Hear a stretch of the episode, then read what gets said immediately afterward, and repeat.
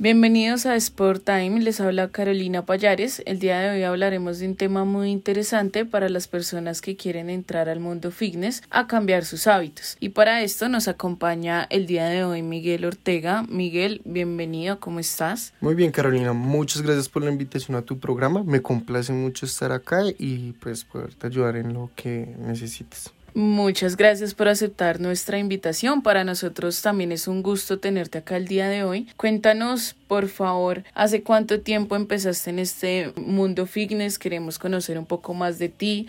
¿Cómo iniciaste en este mundo? ¿Cómo fue ese comienzo? Ok, mira, yo inicié en el mundo fitness alrededor de los 15 años. Inicié entrenando pues por mi parte, de hecho, inicié entrenando en los parques de mi ciudad con una disciplina que se llama calistenia. Esto consiste en, realizar ciertas figuras con tu cuerpo en las barras fijas que podemos encontrar en los parques. Y mm, allí es donde me enamoré de, de esta disciplina, de todo este mundo. Y así fue como empecé. ¿Y cuántos años tienes en este momento? ¿Cuántos años lleva eh, este recorrido pues en el mundo fitness? Eh, actualmente yo tengo 24 años. Ok, entonces son nueve años de experiencia en el mundo fitness. Cuéntanos de pronto cuál ha sido tu motivación para mantenerte en estos nueve años, porque pues sabemos que lo difícil es permanecer, ¿no? Permanecer, continuar haciendo deporte. Claro, te entiendo, sí, la constancia. Eso es como lo, lo, más difícil que tú debes adquirir si de pronto no es algo que tú ya tengas. Pero bueno, yo empecé por temas de salud. Me, me gusta mucho el sentirme bien con mi cuerpo. Además, obviamente también por la vanidad. Me gusta también ver bien mi cuerpo. Como te digo, principalmente si fue por salud.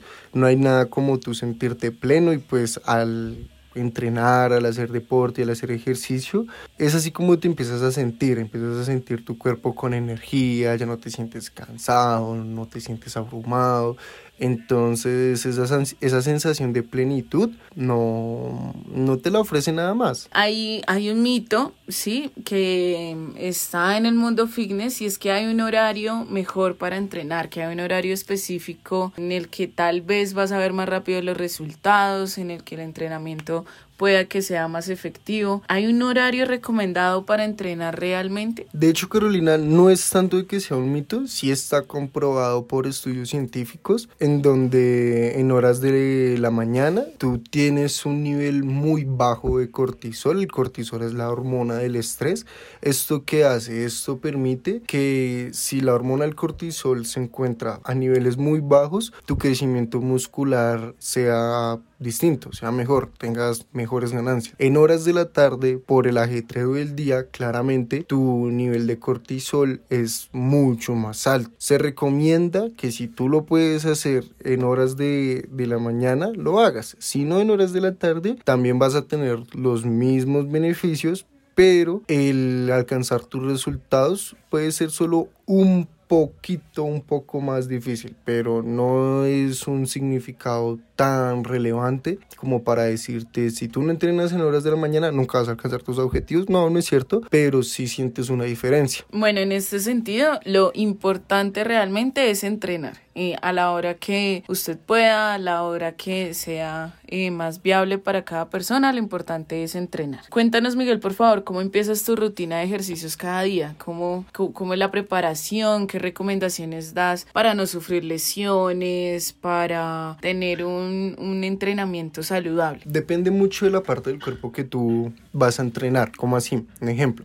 Si tú vas a entrenar piernas, tú empiezas por el músculo que se llama deltoides. ¿Cuál es el, el deltoide? Es el que se encuentra en la parte atrás del músculo. Tú empiezas por los abductores, luego vas con isquiotibiales, cuádriceps y por último glúteos. ¿Para qué? Como tú me lo acabas de mencionar, para evitar lesiones. ¿Esto qué hace? La parte posterior de tu, de tu pierna, que este es el que yo te digo que se llama el isquiotibial, ellos a ti te ayudan a sostener todo lo que viene siendo el cuádriceps y los glúteos. Con esto tú evitas que tengas unas lesiones en la parte de la rodilla delantera y lo que vendría siendo la ruptura de alguno de tus cuádriceps o incluso de los abductores. Si tú vas a entrenar un ejemplo pecho, pues empiezas es pecho alto, claro está siempre teniendo un buen calentamiento antes de. Esto puede ser con ejercicios anaeróbicos o aeróbicos, los cuales los anaeróbicos son los que te permiten el crecimiento muscular y el aeróbico es solo el que te permite el calentamiento del músculo. Yo en lo personal recomiendo más el anaeróbico que el aeróbico. ¿Por qué? Porque te permite y le da la señal al músculo de que se prepare para lo que, lo que va a empezar. Nosotros actualmente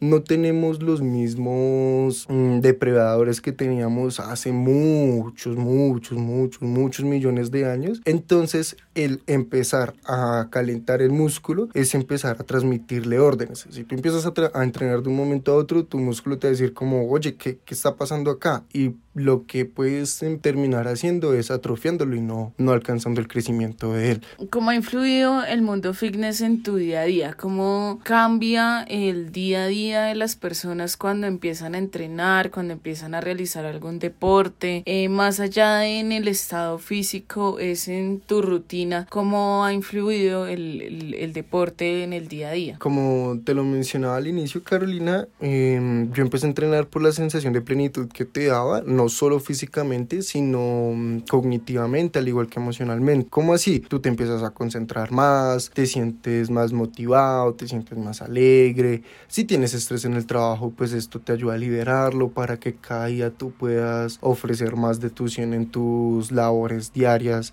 tanto personales como laborales. Entonces siento que es un beneficio muy grande lo que estás aportándole a tu cuerpo, tanto física como mentalmente, con, con el ejercicio. O sea, es un gana y gana siempre. Sí, es un gana y gana siempre. ¿Cuál crees que es el reto más grande de entrar al mundo fitness? Cuando empezaste, ¿cuál fue lo más que voy a hacer acá? Ese, empezar.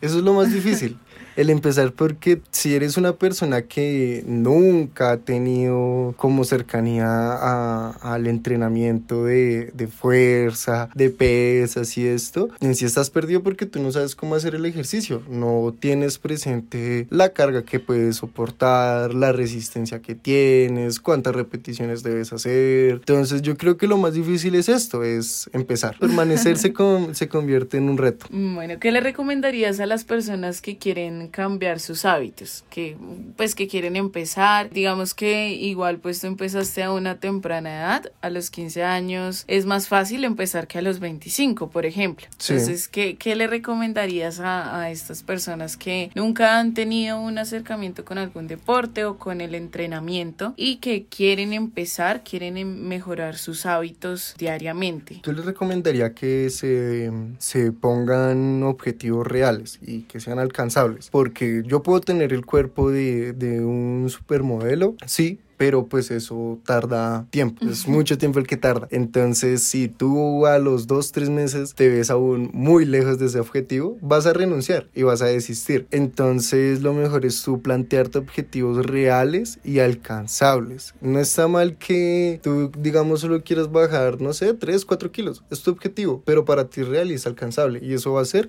que te sigas motivando aún más a seguir con, con estos hábitos. Ahí digamos que cabe la recomendación de no compararse con el proceso de otras personas, ¿sí? Sí, claro, es, es muy cierto, todos tenemos una genética diferente y ningún cuerpo es igual a otro, entonces el peor error que tú puedes hacer es decir, esta persona levanta más que yo, esta persona tiene mejor cuerpo que yo, porque pues todos tenemos condiciones totalmente distintas, entonces eso es algo que te hace mm, desmotivar, entonces si tú tienes también razón, eso es un buen consejo. ¿Cuál es la alimentación que debe tener una persona para alcanzar sus objetivos? Siempre cuando empezamos a entrenar o hacer algún tipo de ejercicio, em, no sabemos muy bien cómo manejar el tema de la alimentación, además de que empezamos a castigarnos por cada dulce, por cada pan. Entonces, ¿tú qué recomendaciones nos des a todos los que te estamos escuchando en este momento para poder empezar a tener unos mejores hábitos alimenticios? Bueno, primeramente no satanizar los alimentos, ningún alimento es malo, solo que todo en exceso pues ya te causa daño, ¿no? Si quieres alcanzar más rápido tus objetivos, asistir a un nutriólogo, él es el que te puede dar las mejores indicaciones según tu objetivo, eso es otra cosa, tener una alimentación clara para según tu objetivo, si tú estás haciendo volumen, no es tanto de que tú puedas comer lo que, lo que quieras, lo que se te dé la gana, sí hacer un volumen limpio, primero por salud, ya que si empiezas a ingresar a tu cuerpo, y perdón, a ingerir grasas saturadas, pues claramente tú vas a tener una, un taponamiento de arterias, vas a empezar a sufrir más de, de temas del corazón, vas a ver que empiezas a subir más de grasa y no de músculo. Entonces es esto, yo le recomendaría que para los que quieren alcanzar sus objetivos de manera más fácil, el entrenamiento si le tenemos que dar un porcentaje viene siendo solo un 20%, donde el sueño tiene un porcentaje más grande y la comida es el otro porcentaje. En lo personal y según muchos estudios de, de personas que, se han, que han dedicado esto a su vida, el entrenamiento es un porcentaje muy pequeño. Digamos que también se debe complementar con el sueño, es importante. Sí, claro que sí, mira, digamos que el 100% yo le daría al, al sueño, le daría un 60%, miento, le daría un 50%, le daría un, un 30% a la alimentación y un 20% al entrenamiento. Entonces dormir bien es lo más importante.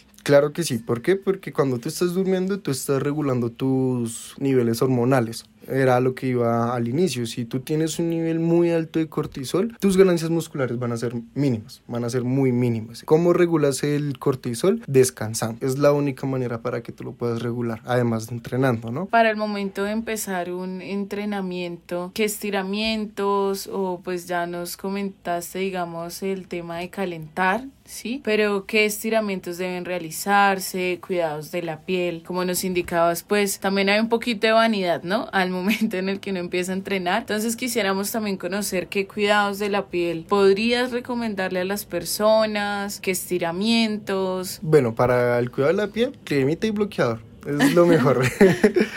Una crema que sea mayor a 60 FPS, un protector solar que sea primero en loción, que no vaya a ser crema, también que sea mayor a 60, si puedes uno de 100 FPS, pues mejor. Con el tema de los estiramientos, que todo tu cuerpo, todo músculo de tu cuerpo se va a involucrar en el estiramiento, pese a que tú no vayas a utilizar ese músculo, ese músculo en el entrenamiento que vas a realizar, ¿Por? porque esto te ayuda, todos los músculos que nosotros tenemos están conectados. Un ejemplo, cuando tú vas a empezar la rutina de la semana, digamos con pecho. ¿Por qué? Porque las, las piernas son los que te permiten levantar el peso con tu pecho, que el abdomen es tu cinturón natural. Entonces es una, es una cadena. Por eso mismo debes estirar cada músculo de tu cuerpo porque también igual esto le ayuda a la, a la, longevidad de cada uno de ellos. Para terminar, Miguel, ¿qué consejo le darías a todas las personas que nos están escuchando, a las personas que quieren entrar al mundo fitness, que no quieren rendirse en el intento? Que lo hagan, que no desistan del proceso. Eso, como lo acabo de mencionar, es un proceso. Debes disfrutártelo para que cuando lleguen tus ganancias las disfrutes aún más. Si de pronto te abruma ir solo, pues